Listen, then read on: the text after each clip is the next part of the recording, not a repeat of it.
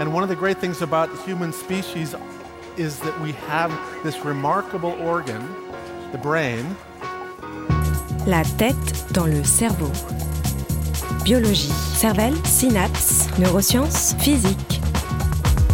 The human brain really is the most unique gift of our species. Avec Christophe Rodeau.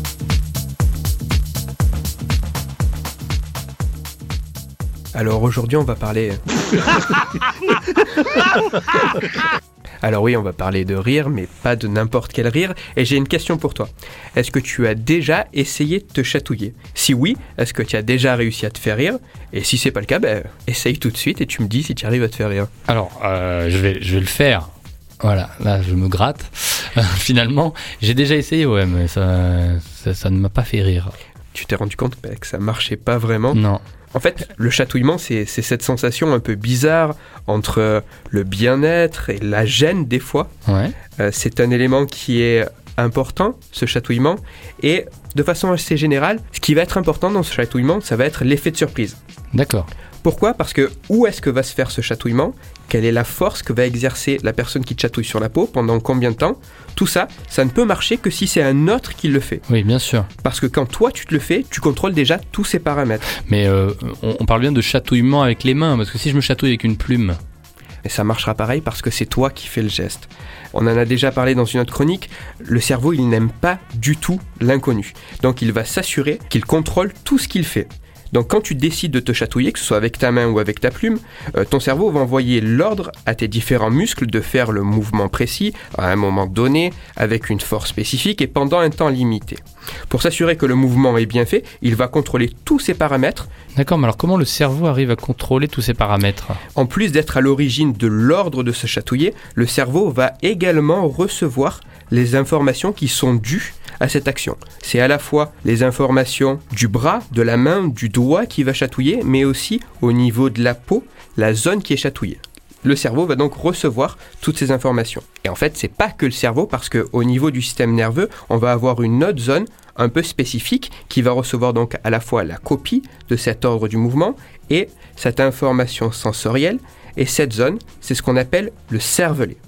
Le Mhm. cervelet, c'est une partie qui est à part, qui n'est pas dans le cerveau, et cette partie va servir de comparateur. Lorsque les deux informations coïncident, que l'ordre du mouvement et que l'information sensorielle, ça va être la même, pour lui, tout va bien se passer, il ne va pas informer le cerveau. Il n'y a pas d'inattendu, il n'y a pas de surprise. C'est exactement ça.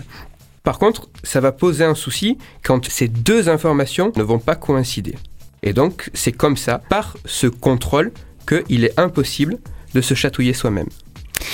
Alors, à quoi sert ce rôle de, de comparateur quand il nous empêche pas de nous chatouiller nous-mêmes? Oui, bah t'imagines que ce rôle, c'est pas juste de s'empêcher de se chatouiller. Oui, parce que ça, dans l'évolution, ça n'a Ah. pas dû nous servir à... à- Oh, Ouais, ça nous sert, mais peut-être pas autant qu'on le voudrait. Non, clairement, c'est par exemple, bah, tu as une balle qui va arriver vers toi. Oui. Cette balle, tu veux l'arrêter, tu veux pas te la prendre dans la tête, donc il faut à la fois que tu arrives à localiser où est la balle par rapport à ton corps, Mhm. où est la main par rapport au reste de ton corps, que tu mettes ces deux informations ensemble et qu'ensuite le cerveau donne l'ordre du mouvement pour venir intercepter la balle. Hmm, Le problème, c'est que des fois, tu vas pas faire le mouvement exact qu'il faut. tout à fait.